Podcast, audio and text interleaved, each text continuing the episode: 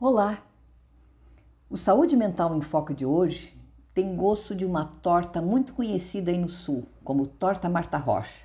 Pão de ló em camadas maravilhosamente recheadas de ovos moles, ameixas, muitos sabores.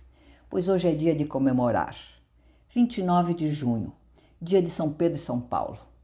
Nesse dia, em 1949, às 18 horas, com as badaladas da Ave Maria, como dizia minha mãe, eu nasci. O podcast é em pleno meu aniversário. Me ocorreu ler alguns trechos do meu livro, justamente de alguns momentos da minha infância, já que rememorar a vida dá um livro como eu já escrevi.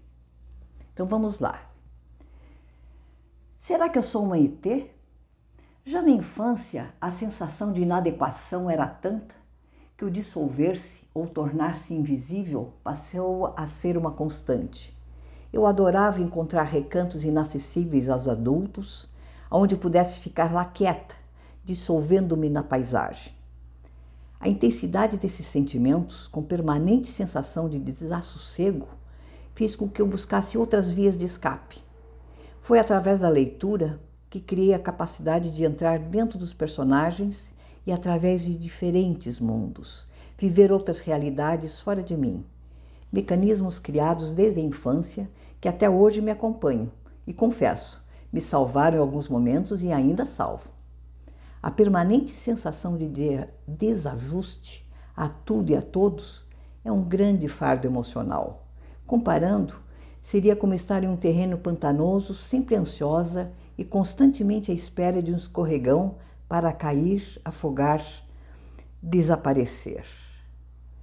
Várias vezes, frente a uma situação difícil ou ao me sentir deslocada, precisando de ajuda, busquei aliados nos diversos personagens das histórias encantadas para me sentir protegida, amada e capaz de seguir adiante.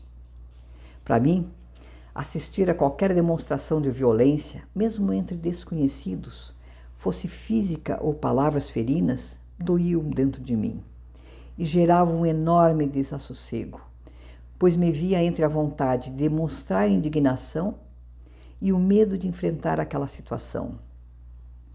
Esse desencontro de sentimentos era tão grande que por vezes eu sentia vontade de vomitar, por não saber lidar com o que ocorria.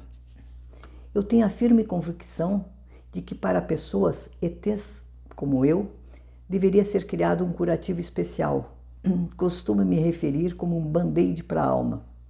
Tal o sofrimento interno que nos deixa em carne viva nesse descompasso das emoções. Para não afundar no pântano do medo, fui criando personagens próprios capazes de resistirem às diferenças, personagens que atualmente acompanham-me não mais no imaginário, pois ganharam forma e funcionalidade. Desde cedo li muito, destaquei-me nos estudos e nas peças teatrais da escola. Criar e representar personagens foi o caminho que encontrei para fazer a mágica de ultrapassar os limites dos livros e enfrentar a vida real. Eu acho que os trechos lidos não refletem uma infância assim de sonhos descomplicadas, o incrível. O mais importante mesmo é que nessa intensa trajetória de vida, com momentos de desafios multiplicados, não impede de hoje estar comemorando a plenitude dos meus 73 anos. E olha, eu estou me sentindo realizada. Eu jamais fui vítima ou heroína, mas eu sou empoderada pelo caminho escolhido, pelo equilíbrio alcançado, que não foi fácil, mas alcancei.